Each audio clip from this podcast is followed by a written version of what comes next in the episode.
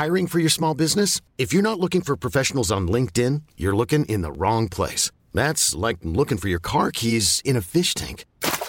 LinkedIn helps you hire professionals you can't find anywhere else, even those who aren't actively searching for a new job but might be open to the perfect role. In a given month, over 70% of LinkedIn users don't even visit other leading job sites. So start looking in the right place. With LinkedIn, you can hire professionals like a professional. Post your free job on linkedin.com slash achieve today. Selling a little or a lot? Shopify helps you do your thing however you cha-ching. Shopify is the global commerce platform that helps you sell at every stage of your business. From the launch your online shop stage to the first real life store stage, all the way to the did we just hit a million orders stage. Shopify is there to help you grow. Shopify helps you turn browsers into buyers with the internet's best converting checkout. 36% better on average compared to other leading commerce platforms because businesses that grow grow with Shopify. Get a $1 per month trial period at shopify.com/work. shopify.com/work. Since 2013, Bombas has donated over 100 million socks, underwear, and t-shirts to those facing homelessness. If we counted those on air, this ad would last over 1,157 days. But if we counted the time it takes to make a donation possible, it would take just a few clicks. Because every time you make a purchase, Bombas donates an item to someone who needs it. Go to bombas.com slash ACAST and use code ACAST for 20% off your first purchase. That's bombas.com slash ACAST, code ACAST. Der Deutsche Orden, oder wie er offiziell genannt wurde, Orden der Brüder vom Deutschen Hospital St. Mariens in Jerusalem, zählte zu den drei großen Ritterorden der Christenheit und galt in der Weltgeschichte als der mächtigste von ihnen.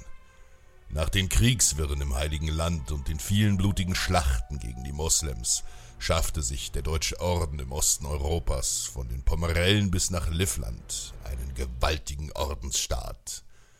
Unaufhaltsam eroberte der Orden Landstrich für Landstrich, baute eine Burg nach der anderen und unterwarf die wilden Prusen in einem malerischen Landstrich, der später Preußen seinen Namen geben sollte. Vom dortigen Adel wurde der Treueeid gefordert. Im Gegenzug wurden ihnen alle Freiheiten und die Ländereien gegen eine jährliche Tributzahlung belassen. Doch die Expansion im Osten Europas stießen an ihre Grenzen, insbesondere als die junge polnische Königstochter Jadwiga im Jahre 1384 den heidnischen König der Litauer heiratete und so ein neues Großreich im Osten entstand. Das polnisch-litauische Reich hatte dem deutschen Orden offen den Krieg erklärt und machte diesem die Besitztümer streitig. Am 15. Juli 1410 standen sich die beiden gewaltigen Heere des Ordens und der polnisch-litauischen Union zwischen den Dörfern Grunwald und Tannenberg gegenüber. Eine brutale Schlacht um die Herrschaft Osteuropas begann. Auch wenn der deutsche Orden die Schlacht nahezu gewonnen hatte und die Litauer in ihrer Panik vom Schlachtfeld geflohen waren, so sammelten einige tapfere polnische Ritter erneuten Mut und ritten einen Sturmangriff. Der Hochmeister des Deutschen Ordens, Ulrich von Jungingen, ergriff selbst die Initiative und warf sich mit seinen 15 Reservebannern den anrückenden Polen mutig entgegen, um seine verbliebenen Truppen zu schützen. Und auch wenn er und seine Ritter Hunderte von polnischen und litauischen Angreifern niedergemetzelt hatten, konnte er am Ende das Unvermeidliche doch nicht verhindern. Der Hochmeister fiel im Kampf und opferte sein Leben für die Seinen. Nach dem Tod ihres Hochmeisters zog sich der Deutsche Orden zurück in die Marienburg, dem Hauptsitz des Ordens. Auch wenn die Polen versuchten, die Burg vergeblich zu belagern, so konnten sie weite Teile des Ordenslands besetzen und forderten nun Zahlungen in hoher Summe. Nach den Kämpfen in der Schlacht um Tannenberg und dem Tod ihres Anführers brauchte der Orden einige Zeit, um sich zu erholen. Zu groß waren die Verluste unter den Rittern und der Kummer um den gefallenen Hochmeister. Es blieb nichts anderes übrig, den Polen und Litauern zunächst Gold und Silber zu zahlen. Denn die polnischen Besatzer begannen die Bevölkerung des Ordensstaats zu foltern und zu unterdrücken. Als die Geldforderungen immer größer wurden, nahm der Deutsche Orden den preußischen Landadel des Ordensstaats in die Pflicht, ihren Teil beizutragen. Der neue Hochmeister Heinrich von Plauen erhöhte die Steuern, doch der polnisch-litauische König wiegelte den Adel im Ordensstaat auf, sich gegen die Steuerforderungen zu stellen. Einige der Adligen verrieten den deutschen Orden, gründeten den preußischen Bund und schlugen sich nun auf die Seite der Polen. Sie griffen die Burgen der Deutschordensritter an und besetzten weitere Städte und Dörfer. Der Deutsche Orden konnte nicht weiter tatenlos zusehen und zog 1454 erneut in die Schlacht. Aufgrund der Verluste in der Schlacht um Tannenberg und der Verteidigung der Marienburg führte der Hochmeister Heinrich von Plauen lediglich 300 Ordensritter in die Schlacht. Ihm gegenüber standen 18.000 polnisch-litauische Truppen. Allein würde selbst der Deutsche Orden keine Chance gegen ein so gewaltiges Feindesheer haben. Und so hatte der Orden im Deutschen Reich heiliger Nationen um Hilfe ersucht. Ein großes Heer von 15.000 Mann. Deutsche Ritter und Söldner hatten sich auf den Weg gemacht, um den Orden gegen die grausamen Polen zu unterstützen.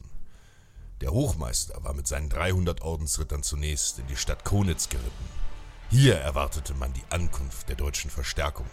Doch der polnische König versammelte in Eile sein Heer, zog vor die Stadt Konitz und griff die noch kleine Truppe eingeschlossener Ordensritter an.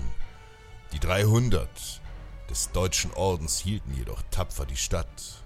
Die Feinde schafften es nicht, die Stadt im Sturm zu nehmen. Am 18. September 1454 traf endlich das Verstärkungsheer bei Konitz ein. Der polnische König verfügte über deutlich mehr Kämpfer und Ritter, und so befahl er, die vom Marsch ermüdeten Feinde sofort anzugreifen und zu vernichten. Die Deutschen sollten unter keinen Umständen die Stadt und die eingeschlossenen Ordensritter erreichen. Doch es dauerte bis zum Abend, bis sich die Angreifer formiert hatten. Die deutschen Ritter und Söldner nutzten die Zeit, um auf freiem Feld eine befestigte Wagenburg aufzustellen, um sich besser verteidigen zu können. Zwölftausend polnische Ritter setzten sich in Bewegung, und im wilden Galopp bebte der Boden unter ihren Füßen. Die Verteidiger kämpften heldenhaft, doch schon bald war der Kommandeur der deutschen Söldner gefallen und der Heerführer Bernhard von Zinnenberg gefangen genommen. Als die deutschen Söldner den Tod ihres Kommandeurs mit ansahen, brüllten sie vor Wut, und ihr Blut kochte. Nun war Schluss mit Verteidigung. Auf zum Angriff. Dreitausend Reiter der Söldner und deutsche Ritter stürmten ohne Rücksicht auf Verluste aus der Wagenburg. Den Polen mutig entgegen. Ein gewaltiges Gemetzel begann. Doch die zahlenmäßig überlegenen polnischen Truppen hielten dagegen. Nun waren Helden gefragt. Die wenigen Ritter des Deutschen Ordens, die immer noch in der Stadt Konitz eingeschlossen waren, bestiegen ihre Rösser. Heinrich von Plauen führte die 300 Ordensritter nun im Sturm aus dem Stadttor in die Schlacht. Eine solche Kampfkraft hatten die Polen noch nicht gesehen. Hieb um Hieb schlugen sich die Ordensritter durch die Reihen der Feinde, bis sie auf der anderen Seite ihre verbündeten Söldner erreicht hatten. Völlig überrascht von diesem brutalen Ausfall ergriffen die Polen die Flucht. Die Panik steigerte sich und die Flucht wurde zum heillosen Chaos.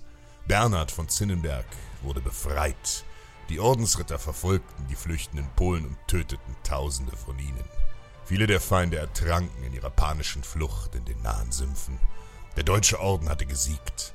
Seite an Seite mit der Verstärkung aus dem Heiligen Römischen Reich deutscher Nationen.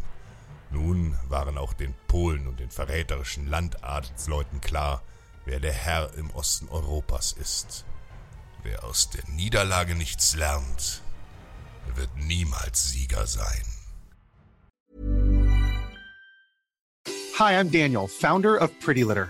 Cats and cat owners deserve better than any old-fashioned litter. That's why I teamed up with scientists and veterinarians to create Pretty Litter. Its innovative crystal formula has superior odor control and weighs up to 80% less than clay litter. Pretty Litter even monitors health by changing colors to help detect early signs of potential illness. It's the world's smartest kitty litter.